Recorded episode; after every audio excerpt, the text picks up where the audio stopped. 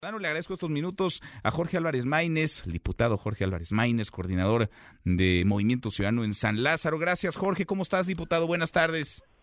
Manuel, buenas tardes. Justamente saliendo aquí de la Suprema Corte de Justicia de la Nación, precisamente fuimos a presentar una acción para solicitar formalmente que la Corte salve este momento histórico, esta coyuntura definitiva para la democracia en México y pues eh, tenemos las mejores expectativas de que la Corte esté a la altura del momento que vive el país. ¿Cuáles, cuáles son los argumentos, eh, Jorge, que lleva Movimiento Ciudadano? ¿Por qué, ¿Por qué esto no es el plan B del presidente López Obrador, el plan B de reforma electoral? ¿Por qué atropella, por qué violenta la Constitución desde tu óptica? Por, por una razón muy sencilla, Manuel, que es que los mexicanos, yo creo que no hay un país en el mundo en el que se haya establecido el método, los pormenores, los detalles de cómo son las elecciones, el proceso electoral y cómo funciona su democracia en la Constitución. México tiene la segunda constitución más extensa del mundo después de la India y uno de sus artículos más largos, eh, con eh, una cantidad inmensa de palabras, es el artículo 41 constitucional.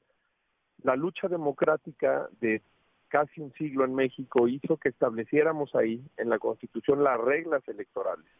Eh, entonces no hay lugar a interpretación. Varias de las cuestiones que está planteando el gobierno federal y particularmente el presidente de la República con su plan B violan ese artículo 41 constitucional y por eso nosotros estamos pidiendo que la Corte lo proteja, inaplique o expulse del cuerpo jurídico, del cuerpo normativo eh, mexicano eh, este estas reformas a cuatro leyes y, pienso que la Corte debe de actuar eh, con contundencia en este sentido, porque la Constitución protege la democracia mexicana y lo hace incluso a un nivel prácticamente reglamentario.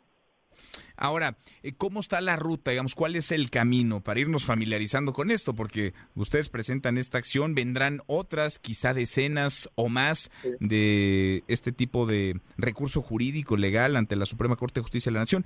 ¿Cómo están los tiempos? Porque el calendario electoral también está próximo. ¿Cómo lo ves, Jorge? Así es, Manuel. Eh, ese es el problema, que tenemos una premura que parte del, del problema con esta reforma es que crea un estado de incertidumbre y de falta de certeza a unos meses, a unas semanas de iniciar el proceso electoral. Bueno, en el caso de quienes se autodefinen como corcholatas ya lo empezaron desde hace tiempo, pero que crea un estado de incertidumbre y de falta de certeza que no podemos aceptar este en, en México y por eso una de las cosas que estamos planteando en esta acción de inconstitucionalidad es solicitar la suspensión, que suceda lo mismo que sucedió en el caso de la Ley General de Comunicación Social, que es parte del paquete de reforma electoral, y que se dicte una suspensión contra la aplicación de estas reformas.